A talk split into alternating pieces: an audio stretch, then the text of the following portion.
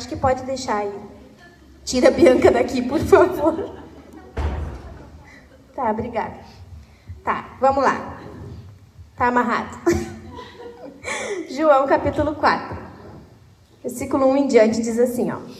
Quando, pois, o Senhor soube que os fariseus ouviram dizer que ele, Jesus, fazia e batizava mais discípulos que João, embora Jesus mesmo não batizasse, uh, eu fiz minhas unhas hoje, se tu quiser dar um close.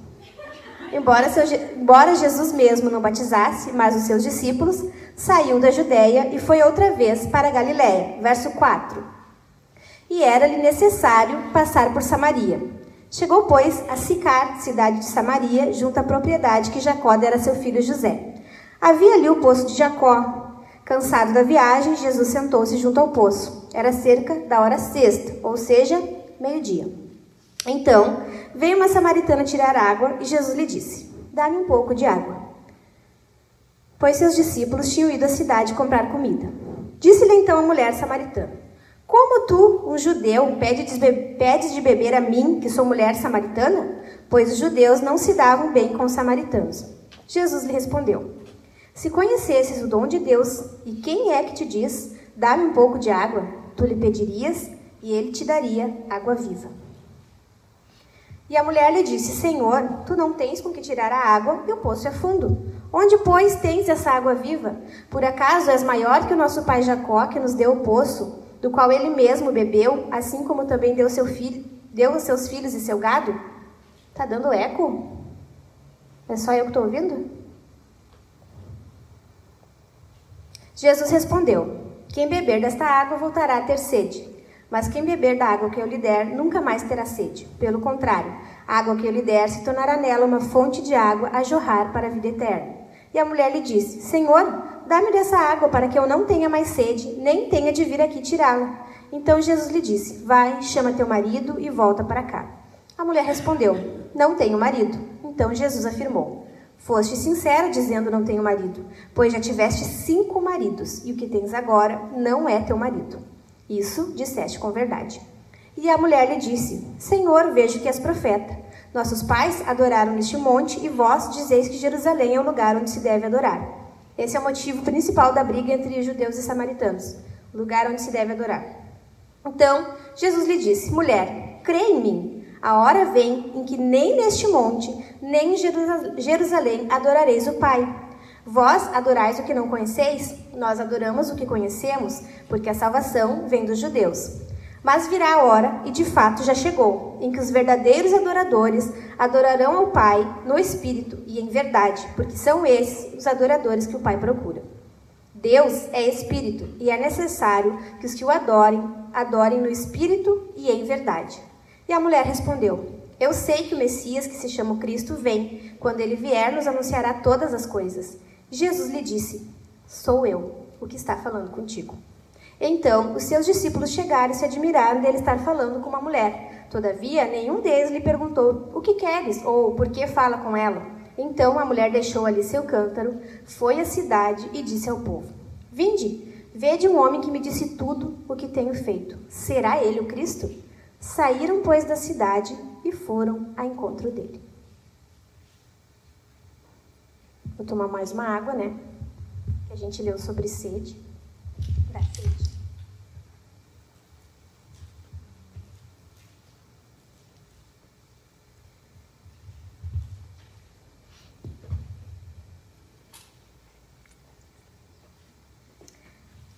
Eu quero orar com vocês.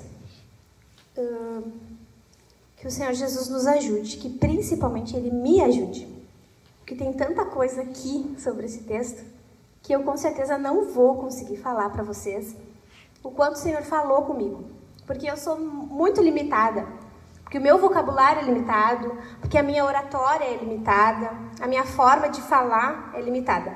Mas eu quero que Jesus multiplique aqui os cinco pãezinhos? Ou cinco peixinhos? Dois pães e cinco peixinhos? Cinco peixinhos e dois pãezinhos? Cinco pães e dois peixes. Cinco pães e dois peixinhos. Eu espero que Jesus multiplique. Que essa palavra seja uma árvore bem frutífera no coração de vocês. Ela falou muito comigo, acho que há mais de um mês eu tenho meditado, estava caminhando, e essa palavra veio ao meu coração. Isso foi Isso, no final do mês passado. Era a Ingrid que ia trazer a palavra e eu pedi para ela a oportunidade se ela tinha como me ceder. E aí, toda essa semana eu tenho meditado em algumas coisas, tenho lido o texto, e eu espero que Jesus fale com vocês tanto quanto falou comigo. Ainda que a, o vaso a ser usado aqui seja tão falho. Uh, Senhor, nós viemos até a tua presença nessa tarde, te entregar os nossos corações. Vem te pedir que teu amado Espírito Santo avive essas palavras, que tu use esse pequeno vaso como instrumento para falar às tuas filhas amadas e que o coração delas possa ser uma boa terra, que essa palavra venha cair como uma semente em terra boa, frutificar e produzir grandes frutos dignos de arrependimento para o teu louvor e para a tua glória. Amém. Esse texto, ele me saltou aos olhos algumas coisas que eu quero trazer para vocês, alguns pontos muito específicos. Primeira coisa que eu percebo, primeiro ponto que eu queria trazer para vocês, é que Jesus, ele é um Deus que escolheu se relacionar com uma qualquer. A gente não sabe nem o nome dessa mulher, né? Ela é só uma qualquer. Ela é só uma mulher. Mas Jesus, a gente nota aqui no texto, intencionalmente foi até ela, com a intenção de né, criar um vínculo, criar uma relação, um diálogo, para então se revelar para essa qualquer. A primeira coisa que a gente nota é que a ida dele foi intencional. Né? Ali no versículo 4, diz que ele achou necessário passar por esse caminho. Uh, os judeus e os samaritanos, como o, te o próprio texto diz, eles não se davam. Em primeiro lugar, porque judeus uh, são uma linhagem pura, né? E samaritanos são judeus que se casaram com pessoas do, uh, com pagão, pessoas que não serviam a Deus, que serviam a outros deuses. Então era um povo mestiço, considerado inferior ao povo judeu. Eu acho que tem uma pipoca no meu dente. Por isso os judeus tratavam ele com inferioridade. Vocês lembram daquele, daquele episódio que Jesus falou com a mulher samaritana? Que ela pediu uma migalha que caía do, dos seus donos, o que, que Jesus comparou ela? Que não convém tirar o pão dos filhos para dar aos cachorrinhos. Porque era assim que o judeu tratava o samaritano. Porque eles eram como cães, eles eram a ralé, eles eram inferiores. Então essa mulher, ela era uma qualquer. E Jesus achou necessário trilhar esse caminho para se encontrar com essa qualquer. O que, que acontecia? Jesus estava cansado, tinha pregado as multidões, resolveu se retirar. Saiu da Judéia a fim de ir para Galiléia. Só que tinham outros caminhos. Uh, existia mais ou menos uns três caminhos, tá? Só que os outros caminhos eram mais longos, provavelmente ele teria que atravessar, fazer a volta no Jordão. Só que esse caminho aqui uh, da cidade de Sicar, ele era evitado pelos judeus. Por quê? Porque não se davam bem, era um caminho de conflito, era um caminho que tu passa pelo povo inimigo. Tipo, tu imagina uma gremista com a camisa do Grêmio passando no meio da torcida dos Colorados. Mais ou menos assim. Eles evitavam porque era podia dar problema, era turbulento, porque eles não queriam se contaminar, porque era um povo inferior. Então, por tudo isso, era um caminho que Jesus não escolheria, a não ser que fosse intencional. Outra coisa que me chama atenção é que os discípulos foram comprar comida e Jesus ficou no poço.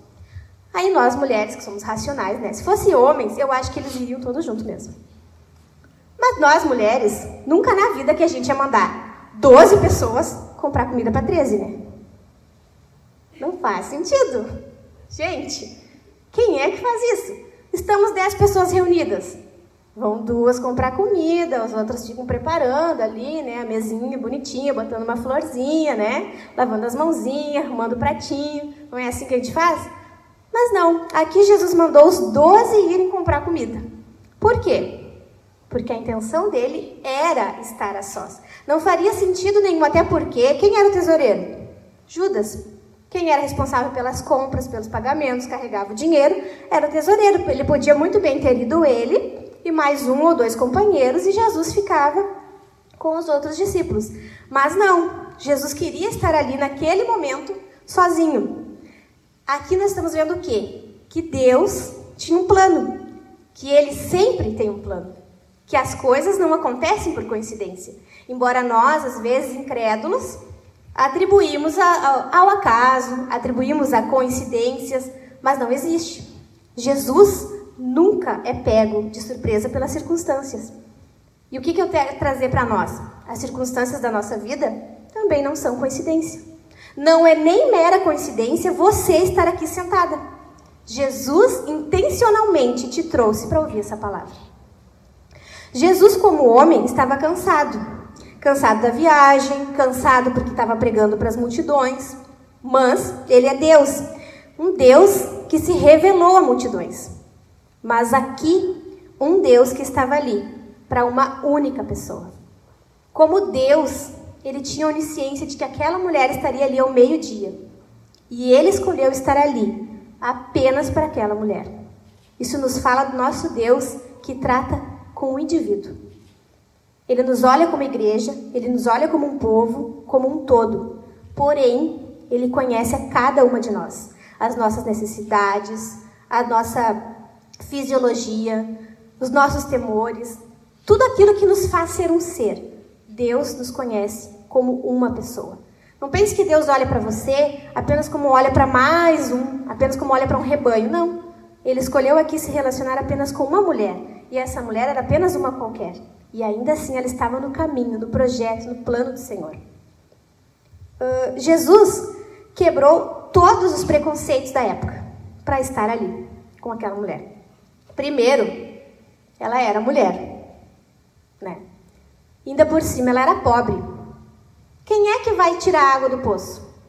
Nunca uma senhora vai tirar a água do poço. Se ela tivesse servos e servas, ela mandaria seus servos tirarem água do poço, mas ela mesma teve que fazer por si. E isso é um sinal de que ela era uma mulher pobre.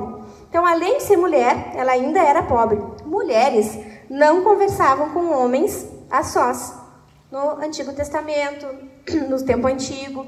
Eu não sei se em Israel hoje é assim, mas eu creio que não. Mas naquela época, mulheres não eram bem vistas conversando com homens a sós. Eles não tinham esse costume. Mulheres naquele tempo não participavam do culto. Algumas religiões pagãs até usavam as mulheres no culto, mas eram usadas como prostitutas cultuais. Não eram seres dignos, eram instrumentos de culto. Uh, no judaísmo, elas podiam ir até um pedaço da religião. Até o pátio do templo, as mulheres podiam frequentar. Mas elas nunca exerciam ofício no culto em si. Elas iam até um pedaço e de um pedaço em diante elas não podiam mais cruzar. Então, o cristianismo é a primeira religião a inserir a mulher no culto, a tratar a mulher com a mesma importância que o homem, é onde elas podiam cultuar com dignidade a dignidade que Deus nos deu. E isso nós temos que ter firme em nós, que Deus é que nos confere valor. Deus é que nos confere a dignidade que temos. Somos digna não por nós mesmas, mas porque Ele nos confere essa dignidade, porque somos feitas à sua imagem. Jesus, ao contrário dos outros na época, ele ensinou mulheres, se relacionou com mulheres, se revelou a mulheres e teve até o apoio financeiro de muitas mulheres em seu ministério. Em Lucas capítulo 8, verso 2 e 3, cita o nome de algumas mulheres: Maria, Madalena, Susana, mulheres de posses, ó, Susana, mulheres de posses, que sustentavam o ministério de Jesus. Ele tinha apoio dessas mulheres. Uh, outras histórias que nós nos lembramos: Marta e Maria. Lembra daquelas duas irmãs brigando pelo serviço da casa? Brigavam por quê? Porque Jesus estava lá na casa delas, porque ele amava aquela família. A mulher adúltera. Lembra que os homens queriam apedrejar ela, não pegaram adúltero, mas pegaram a adúltera. O que, que Jesus fez? Olhou com olhos de perdão, perdoou e salvou aquela mulher. Nosso mestre, ele se relaciona com mulheres, ele dá valor às mulheres. Tendo em vista isso, o cristianismo nos liberta de paradigmas. O feminismo hoje é uma tentativa pecaminosa de resolver problemas reais. É verdade que mulheres são espancadas? É verdade. É verdade que em muitas culturas, em muitos lugares, mulheres são desvalorizadas? Sim, é verdade. Mas o feminismo, ele não é a resposta para isso. A resposta para isso é o Deus, o, o Deus homem, Deus que se fez homem para nos salvar. O O feminismo, qual é o problema do um dos problemas do feminismo? Ele passa a visão errada de liderança. Ele entende que a liderança tem que ser feminina, porque quem lidera está no poder. Né? E aí os outros são os submissos, os subjugados, e isso é algo ruim. Acontece que o nosso Deus, ele propõe o real sentido de liderança, uma liderança servidora, uma liderança que ama, uma liderança que lidera para o bem do outro. O nosso Deus, embora seja Deus, ele se fez homem e ele se fez submisso, se fez servos dos outros. Então, uh, o Evangelho ele nos liberta do machismo, mas ele também nos liberta do feminismo, porque em Cristo, segundo Gálatas 3:28 diz assim, ó, que não há judeu, não há grego, não há escravo, não há livre, não há homem e não há mulher. Por quê? Porque somos um em Cristo. Então, nós não precisamos buscar a nossa solução no feminismo, porque nós temos a verdadeira solução. Outra coisa que me chama a atenção é que ela era samaritana. Ela era mulher, ela era pobre e era samaritana. Ou seja, ela não vinha de uma linhagem pura, a sua descendência vinha de judeus que se misturaram aos povos pobres que o rei da Síria deixou na região de Jerusalém. Uh, se vocês leram o Antigo Testamento alguma vez na vida, vocês vão lembrar que em algum momento lá, as dez tribos de Israel foram levadas para o cativeiro. Ficou um pingadinho de gente lá em Jerusalém, né? Os mais pobrezinhos, para cultivar a terra, só para não deixar que o mato crescesse, que os animais tomassem conta, né? O rei da Síria deixou alguns pagãos também ali, dos outros povos que não eram judeus. O que aconteceu? Esses judeus pobres que ficaram, se misturaram com aqueles povos pagãos, tiveram filhos, saíram samaritanos. Então, a linhagem dela, ela não tinha nada de que se orgulhar. Era uma linhagem mestiça. A sua origem não tinha nada que o exaltasse, o seu nascimento não foi extraordinário, a sua família não era pura. Jesus sabia disso. Jesus sabia das origens daquela mulher, sabia de onde ela era, sabia onde ela nasceu. E ainda assim, isso não impediu que ele quisesse se revelar para ela. O que, que isso significa para mim? O que, isso significa para você? Jesus sabe as condições em que você nasceu. Ele sabe quem é a sua família. Ele conhece seus conflitos familiares. Ele sabe que a sua família não serve para o comercial da Doriana. Ele sabe a, a falta que um pai faz na vida.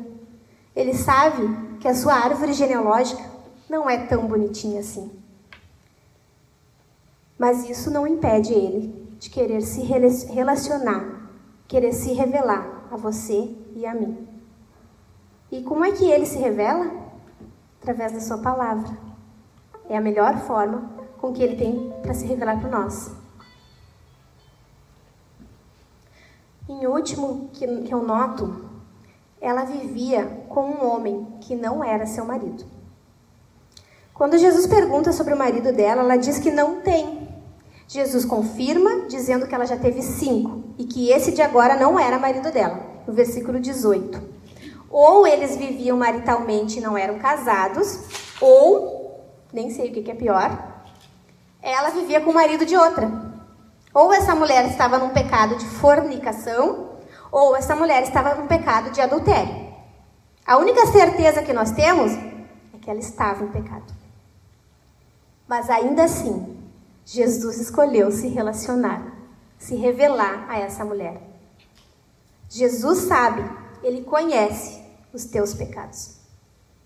Tanto aqueles visíveis, que nós podemos notar no dia a dia, quanto os mais íntimos. Os pecados ocultos, aqueles que são muito feios e que a gente não quer que ninguém saiba. Jesus conhece o pecado que você não tem conseguido vencer. Mas ainda assim, ele escolhe se relacionar e se revelar a você através da sua palavra. O melhor de tudo é que, além de Jesus saber o pecado a qual você não consegue vencer, eu não sei se é a insubmissão ao seu esposo, eu não sei se é a pornografia, se é o orgulho, se é a mentira. Tem tantos pecados tão feios que nós gostaríamos de não ter. Quando eu olho para dentro de mim e eu começo a perceber meus pecados, me dá um desespero. Porque eu caio na real e eu penso assim, ó, eu nunca vou conseguir vencer. Porque realmente eu não vou conseguir vencer por mim mesma. Somente Cristo pode me libertar deles. O melhor disso é que Jesus não tem problema em tratar desse pecado. Ele não finge que esse pecado não existe. Ele não finge que o pecado da mulher não é real. Ele arregaça as mangas e ele trata na ferida, ele pega a feridinha ali, aquela coisa que ela não quer falar. Porque ele, lhe pergunta: onde é que está teu marido? O que, que ela diz? Eu não tenho. Não vamos falar desse assunto. Deixe isso aí paradinho, porque eu não quero que trate disso. Mas Jesus cutuca. Realmente, tu falaste bem. Porque cinco tu já tivesse, o que tem agora não é teu. É algo que ela não queria tratar, é algo que ela não conseguia deixar, talvez. Mas Jesus ainda assim chama o pecado dela de pecado. O fato de nós chamarmos pecado às vezes por outro nome, não deixa de ser pecado. Ele continua ali. Mas a boa notícia é que quanto mais íntimos nós formos de Jesus, mais ele vai confrontar o nosso pecado e ele vai nos limpando, nos purificando, nos tratando, à medida que nos tornamos conforme a sua imagem, o seu querer, a sua semelhança. A, a Bíblia diz em Isaías, no capítulo 1, verso 18: Ainda que seus pecados sejam como a escarlata, eles se tornarão brancos como a neve. Ainda que vermelhos como o carmesim, se tornarão como a lã. Amém? A mulher era pobre, era mulher, pobre, samaritana, vivia em pecado, mas Jesus encontrou com ela. E isso é tudo que importa. O segundo ponto é que a mulher tinha expectativas frustradas. Ela teve cinco maridos. E a Bíblia não fala se alguma vez ela foi viúva de algum marido mas provavelmente ela era divorciada. Aí eu quero que vocês pensem comigo numa pessoa que planejou, sonhou, confiou, entregou seu coração num casamento e viu esses planos acabarem, desmoronarem. É triste, né? Agora multiplica isso por cinco. A mulher devia estar arrasada ela encontrou cinco homens que não a valorizaram, que a usaram, que deram para ela uma carta de divórcio. Imagina como é que estava o coração dessa mulher. Cinco vezes ela planejou e viu o plano desmoronar. Cinco vezes ela sonhou e viu que o sonho não podia se realizar. Cinco vezes ela confiou em alguém e esse alguém decepcionou ela. A mulher passou por cinco relacionamentos que não deram certo. No mínimo, cinco pessoas decepcionaram ela. Vocês conhecem esse sentimento? De frustração? De se sentir usada? De ter um relacionamento quebrado? De pessoas que tinham um pedaço do teu coração e te abandonaram? Ou pessoas que a gente coloca expectativa e as pessoas não correspondem à nossa expectativa? Nós, como mulheres, nós, como seres humanos, temos a tendência a colocar a expectativa em algo. Mulheres, mais ainda, né? A gente é expectativa pura. Algumas chegam a tentar não criar expectativa ou criam uma expectativa ruim por medo de criar expectativa. É uma confusão. Nós colocamos expectativa no marido, no namorado, eles devem nos amar, ser a nossa alma gêmea, ser romântico. Aí abre um parêntese. Não existe alma gêmea, tá, gente? Já vi história de crente se separando da esposa para ficar com a outra porque a outra era alma gêmea. Não existe, isso é paganismo. Nós não éramos uma alma, foi dividido no meio, cada um foi para um lado. Não existe isso.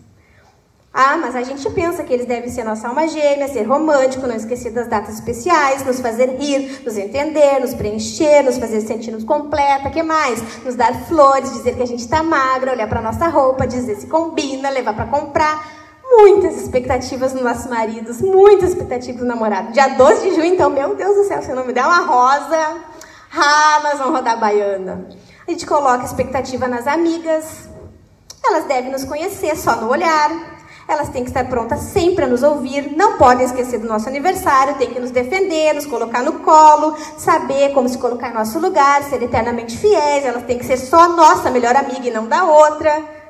A gente coloca expectativa nos filhos, né? Eles têm que ser lindos, limpos, perfeitos, não pode ter ranho, escovar os dentes todos os dias, não passar, não pode uh, rodar, não pode ficar em recuperação. Eles têm que ir aonde nós não podemos ir e ser o que nós não conseguimos ser. São tantas expectativas em pessoas que são tão falhas. E por isso têm a tendência a nos decepcionar. Quando isso acontece, a gente geralmente fecha o coração para pessoas e para aquilo que Deus pode fazer através delas. Quando eu casei, eu era bem novinha. Ai. Tinha 19 aninhos, uma carinha assim, plena. Plena. Pleniane. Quando eu casei, gente, nós entramos para uma banda. Meu marido sempre foi assim, loucão, sabe? E eu também, né? Fazia tudo pela obra de Deus. Glória a Deus por isso, acho isso muito bom. Orei por isso. Isso foi uma das características que eu pedi a Deus que meu esposo tivesse. Mas enfim, aí casamos, né? Entramos para uma banda. Muita gente crente, muita gente que amava Jesus, que se doava pela obra. Convivíamos de segunda a segunda. Segunda tinha oração, terça tinha ensaio do vocal, na quarta tinha culto, na quinta tinha ensaio da banda inteira, na sexta, sábado, domingo a gente cantava fora. Tipo assim, uma loucura. Eu amava aquelas pessoas e eu acho que elas me amavam, porque eu sou amável, né? A gente tem como não amar. Eu amava eles, eu fiz deles minha família. Eu fiz dos filhos deles meu sobrinho. Só que acontece que nós somos pecadores. E na nossa convivência, nós convivemos cinco anos, de segunda a segunda. É quase um casamento. Só que sem a parte boa. a gente foi se machucando, se machucando, se ferindo. Faltava alguém para pastorear, faltava um pastor, faltava uma igreja local para se doar. E eu não me lembro, eu não sei explicar, se eu soubesse eu explicaria. Eu não sei o que aconteceu. Sei que num dado momento tinha muita amargura no meio daquela gente de Deus. Tinha muita tristeza, tinha muita expectativa frustrada, sabe? Era uma relação de amor e ódio já, porque o pecado entrou nas nossas vidas. Eu só sei dizer que eu me lembro de uma noite, eu e o Jackson e um outro amigo nosso saindo dizendo que não queria mais. E eu me lembro daquela sensação de ter investido tudo que eu tinha e achar que não valia a pena. Eu me lembro de me sentir usada, me sentir descartável. Eu me lembro de, da sensação que eu tinha de que somente os meus talentos valiam, mas que eu, como pessoa, não valia nada. Aí o que, que eu fiz? Eu me enclausurei. Eu fechei o meu coração para as amizades e eu disse para o Jadson: nunca mais ninguém entra na minha casa. O meu coração, ninguém mais vai ter acesso. E eu passei um ano congregando numa outra igreja sem falar com ninguém. E eu não me orgulho disso. Acabava o culto, o Jacos ia conversar, eu me sentava no último banco e ali eu ficava. Eu sorria, né? dizia um oi pleno, e era só isso, ninguém tinha acesso ao meu coração. E o meu coração foi se amargurando, porque eu achava que eu tinha direito de fazer isso. Porque eu achava que aquele mau relacionamento que eu tinha tido me dava o direito de ficar amarga e não deixar mais ninguém ter acesso ao meu coração. Mas sabe o que, que eu aprendi com Jesus, com o passar do tempo e com essa igreja? Que bons relacionamentos, eles curam as feridas de maus relacionamentos. E aí, se você me perguntar, tá, mas e nunca mais foi ferida, nunca mais foi decepcionada? Claro que já! Aqui nessa igreja, fui profundamente magoada. Fui traída por pessoas que eu achava que eram minhas irmãs. Só que Jesus é suficiente para isso. E quando eu olho para vocês, eu percebo que bons relacionamentos curam maus relacionamentos que Jesus é suficiente para isso, que Ele é suficiente para arrancar nossas mágoas, que Ele é suficiente para curar o nosso coração, que Ele é suficiente para nos dar alegria e nos permitir criar novas expectativas em novas pessoas. Essa mulher, ela estava tentando preencher as suas expectativas e o problema é esse. com um relacionamento errado. E esse é o grande problema dela. Ela já tinha se relacionado com cinco homens que a repudiaram, que não a valorizaram, e agora ela já estava com um sexto, que não era nem capaz de casar com ela. E fica uma dica solteiras, né? Se o cara não assina um papel por ti, não se relaciona com ele. Homem que é homem, homem que, é ama, que ama, casa. Casa no papel. Então, essa mulher já estava com o sexto homem que não a valorizava. Mas Jesus achou necessário se encontrar com ela. Ele planejou estar ali para ela. Ela estava diante agora de um homem que não a usaria, que lhe dava valor, que poderia satisfazer as suas necessidades. Por quê? Porque este homem é Deus. Jesus pode nos curar dos maus relacionamentos, pode preencher as lacunas do nosso coração. Ele é Deus e nele as nossas expectativas nunca serão frustradas. Salmo 68:5 diz que ele é o pai dos órfãos, que ele é o protetor das viúvas, que ele é Deus em sua santa morada e faz o solitário habitar em família. O terceiro e último, e eu sei que está longo, Mariane, me perdoa. Jesus diz: Eu sou, e faz dela uma missionária. João 4,10 Jesus lhe respondeu: Se conhecesses o dom de Deus e quem é o que te diz, dá-me um pouco de água, tu lhe pedirias e ele te daria água viva. Quando a mulher indagou como ele poderia lhe pedir água, Jesus afirmou o quê? Que ela não conhecia o dom de Deus. O que é dom? Presente, dádiva. Jesus, ele é a dádiva de Deus para os sedentos, mas aquela mulher não sabia. Jesus afirmou que no momento que ela se desse conta de quem ele era e o que ele podia fazer por ela, ela pediria água para ele. Ela pediria a ele que ele a saciasse. A mulher continuou sem entender. Ela não creu que ele pudesse lhe dar água. Por quê? Porque ele não tinha um cântaro. Quem tinha um cântaro era ela. No versículo 11 e 12, inclusive, ela vai falando, se vocês lerem, que ele fala que ele tem como dar água, né? E aí ela diz o quê? Como assim água, né? Água que não vai mais dar sede, água que eu não vou precisar mais vir nesse poço. Alguns comentaristas dizem que ela tá, quando ela pede essa água para ela não voltar mais, que ela nunca mais vai ter sede, não é porque ela creu ou porque ela entendeu, mas ela tá usando de deboche. Como assim? Então tu tem água viva? De onde está essa água? Me dá um pouquinho dela, eu não preciso nunca mais, entendeu? É deboche, porque ela não tinha entendido ainda. A mulher não creu no que Jesus estava falando, por quê? Porque a visão dela de Jesus não era correta. Ela não tinha a visão de Jesus exaltado. Ela via diante dela o quê? Um homem cansado, sentado, cansado da viagem e sem um cântaro para tirar água. Então, o que, que foi lógico para ela? Confiar no que ela mesma podia fazer. Ela se apegou ao que ela tinha de palpável. Se é que se pode ser palpável isso, né? No que ela podia ver, no que ela podia controlar, ela preferiu confiar no seu cântaro e na água que ela mesma podia tirar. Você não é assim? Quando dá algo errado, quando algum plano é frustrado, quando o seu coração está quebrado, você não, tem, não prefere também se agarrar naquilo que você conhece, se agarrar naquilo que você vê, naquilo que você pode controlar?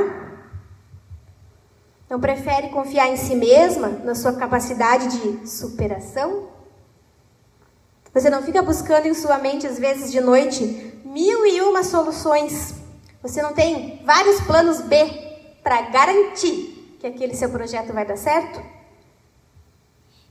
Nós somos assim, né? Na prática, quando acontece alguma coisa errada, a Thalitinha fica lá com os fiozinhos da cabeça assim, vários planos B, plano C, plano D, porque se isso der errado, isso vai dar errado, e aí a gente faz isso, porque é mais fácil eu achar, na minha incredulidade, né, na verdade, na minha petulância, de que eu posso fazer algo por mim. E não Jesus. Sabe por que, que a gente é assim? Porque nós não temos uma visão exaltada de Jesus. Quando algo não dá certo, quando nosso coração fica quebrado, nós não recorremos a Jesus e a Sua palavra porque nós não cremos que só isso pode nos saciar. Nós buscamos preencher nossas expectativas e necessidades alegrar o nosso coração com remédio, psicólogo, lazer, relacionamentos amorosos, amizades, compras, até um salário melhor. Nós buscamos qualquer coisa que nós podemos controlar. Por quê? Porque nós não somos capazes de confiar que Jesus pode nos saciar, que Jesus é suficiente, que Jesus tem como nos dar a água, água viva. Nós não recorremos a Ele em oração porque ainda não o conhecemos o suficiente. Não temos a visão correta do nosso Deus. Nós não confiamos plenamente de que Ele é água viva, o presente de Deus para os sedentos. Na prática, nós estamos dizendo que a presença dele não é o suficiente para suprir as nossas expectativas. Mas acredite, Jesus, ele é sempre suficiente. Não existe uma situação que você pode me falar em que Jesus não possa suprir. E você está falando com uma mulher que já perdeu a mãe e já perdeu um filho. E Jesus é suficiente. Se nós nos agarrarmos a Ele, se nós crermos que Ele supre, Ele vai suprir todas as nossas expectativas. A mulher era pobre, samaritana, pecadora, confusa emocionalmente e teologicamente. Porque ela quer saber ali onde é que é o lugar da adoração, é no templo, é no monte, eu quero saber isso. Nem isso ela tinha entendido. Mas o encontro dela com Jesus fez toda a diferença. Fez dela uma missionária. No versículo 28 diz que ela deixou seu cântaro e foi à cidade, disse ao povo: Vinde, vende o homem que me disse tudo o que tem feito. Será ele o Cristo? Saíram, pois, da cidade e foram ao encontro dele. Lá no verso 39 diz assim, ó: "E muitos samaritanos daquela cidade creram nele, por causa da palavra da mulher que testemunhava. Ele me disse tudo o que tinha feito." Ela largou o cântaro e foi correndo até a cidade. Mateu Henry diz que ela largou para o cântaro não atrapalhar, porque ela poderia correr mais rápido e aquela mensagem era urgente. Ela entendeu que a mensagem de Cristo, que a mensagem do Evangelho, era mais importante do que as necessidades dela. Ela largou o cântaro de água dela, ela, ela desistiu de pegar água para se tornar uma missionária. O meu convite é que vocês passem a crer em Jesus para suprir suas expectativas. Mas mais do que isso, que vocês a partir de hoje larguem o cântaro de vocês. As suas necessidades não são a prioridade. A prioridade é a missão de Jesus. Porque você teve um encontro com ele, ele faz de você uma missionária, como fez aquela mulher. Ela contou para os seus vizinhos, ela contou para o seu povo que Jesus era suficiente. A samaritana se tornou uma missionária, e aí vem uma palavra para vocês aprenderem: autóctone. É boa essa palavra, né? Sou muito eloquente. O que, é uma missionária autóctone? É uma missionária local. É muito fácil, né? Mas eu tinha que largar essa. Ela se tornou uma missionária local. Quem é que ia evangelizar melhor a cidade de Sicar, de Sicar do que ela? Ninguém. Aí vocês notam uma coisa, e agora eu estou terminando mesmo. A mulher ia tomar, uh, tirar água que hora? Meio-dia. Quem é que vai tirar água num poço meio-dia na torreira do sol? Uma pessoa que não quer ver ninguém. Uma pessoa que sabe que aquele poço está vazio e que ela vai ali naquela hora porque ela não queria se relacionar. Provavelmente ela tinha vergonha do estado que ela vivia. Provavelmente a cidade inteira já sabia que ela tinha passado por cinco maridos e corria o boato de que ela andava com o fulaninho que não era marido dela. Ela provavelmente sentia vergonha da situação dela. Ela provavelmente não tinha amigas. Ela não tinha pessoas que ela quisesse se relacionar. Então ela escolhia ir ao meio-dia para poder pegar a sua água sozinha e voltar para casa. Só que a partir do momento em que ela encontrou Jesus e os olhos dela se abriram, que ela largou o cântaro e foi correndo, a vergonha dela sumiu, a timidez dela sumiu, a vergonha do estado dela sumiu, porque ela foi transformada. Vocês são a melhor missionária que Jesus pode enviar ao seu povoado. Qual é o seu povoado? É a faculdade? É o colégio? É casa, família, os vizinhos? o trabalho, Porto Alegre. E o meu convite para vocês é esse: que vocês possam ter um encontro com Jesus. E através do que, que ele vai se revelar? Através da sua palavra. E como eu vou ter intimidade com ele? Como é que eu vou me relacionar? Através da oração. E como é que eu vou sentir essa diferença? Como eu vou me sentir suprida? O que é que vai suprir as minhas expectativas? O amado Espírito Santo vai fazer esse trabalho. E aí vocês se tornarão missionários. Amém? Queria orar por vocês.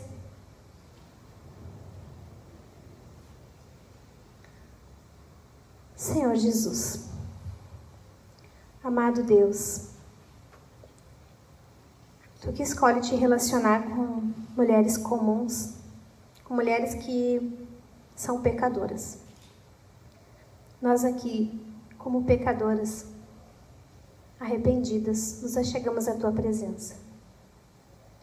Nós viemos te suplicar ao amado Espírito Santo que essa palavra venha frutificar dentro de nós, que ao longo da nossa semana, do nosso dia, do nosso mês, quando nossos corações forem quebrados pelas dificuldades do dia a dia, pelos relacionamentos que não deram certo, pelas amizades que nos decepcionaram, Senhor, que nós viemos recorrer a Ti e confiar, Senhor, experimentar, Senhor, que Tu és suficiente. Que o Teu Espírito Santo pode suprir todas as nossas expectativas e curar os traumas do nosso coração. Eu venho te suplicar, Senhor, que tu tome o coração das tuas filhas que aqui está e que tu possas te revelar a elas. As minhas palavras são limitadas, mas o Senhor, o teu Espírito Santo pode vivificar esses corações, despertar esses corações, Senhor. Desperta as tuas filhas para a palavra, desperta as tuas filhas para a oração, para o relacionamento íntimo e sincero contigo. Faz de nós missionárias transformadas.